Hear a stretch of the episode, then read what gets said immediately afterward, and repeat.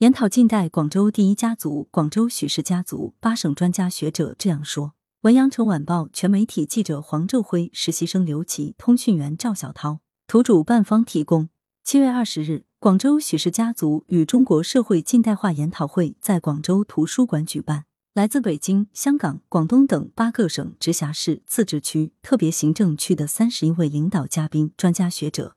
通过线上线下形式发言。研讨被誉为近代广州第一家族的广州许氏家族。本次研讨会由广州市文化广电旅游局、广州市社会科学界联合会指导，广州大典研究中心、广州市社会科学研究专业继续教育基地主办。广州图书馆、广州市图书馆学会、高地街许地七人管理小组协办，旨在进一步挖掘广州许氏家族与岭南文化与中国社会近代化进程的内在联系。广州许氏家族名人辈出，许氏家族位于广州市越秀区高地街，两百多年来名人辈出。鸦片战争时期，广州抗英运动领导者之一许祥光，有“许青天”美誉的浙江巡抚许英衡。先后官办理部尚书、闽浙总督、兼署福州将军、传政大臣的许英奎，辛亥革命元老与弟弟许崇智合称“辛亥双雄”的许崇浩，孙中山先生的得力军事助手、建国粤军总司令许崇智，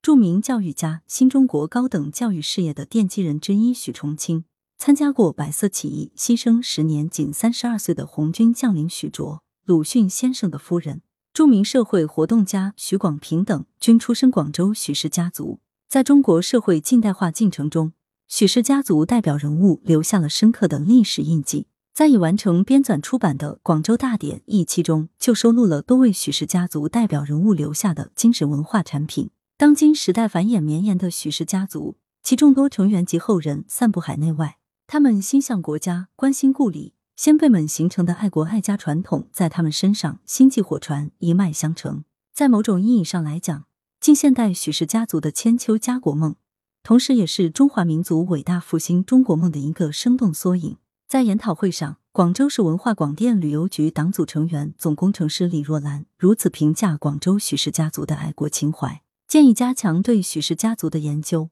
研讨会上，众多专家学者、许氏家族后人从不同角度对广州许氏家族进行了研讨。鲁迅后人周令飞深情回忆起祖母许广平和父亲周海婴在家里经常用广东话对谈，家里还常做些广东小食，特别是自制的美味萝卜糕，还有吃龙狮时怕到起鸡皮疙瘩的往事。周令飞认为，广州高地街许氏是广州和中国社会文明进步历程的一个见证和标本。他提到，祖母许广平的父亲许炳运曾经是祖母缠小脚的坚决反对者，才使他逃过了被缠小脚的命运。但同时反对他跟男孩子一样用官话读书，理由是他将来要嫁到乡下去，不用读那么多书。这种矛盾的心态，正是当时中国既要独立自强，又不能痛下决心改革的真实写照。广州大典研究中心常务副主任刘平清表示，关于许氏家族，既要准确揭示其研究意义。更要搞清有关历史真相，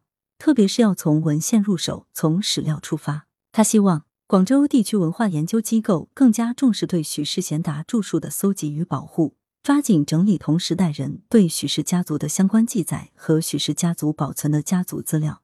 并建议今后加强对许氏家族重点人物、许氏家族与广州商贸发展、许氏家族社会关系网络等重要领域的研究。此外，广州大学汤国华教授介绍了许氏家庙的修复情况。广东省文化学会高阳许地文化研究专业委员会主任许必传介绍了高地街许地的历史。中山大学历史学系教授李吉奎、苏州大学社会学院教授朱从兵分别围绕研究许氏家族的意义及许英奎与丙午约翰铁路风潮做了深入探讨。来源：羊城晚报羊城派，责编：易之娜，校对：谢志忠。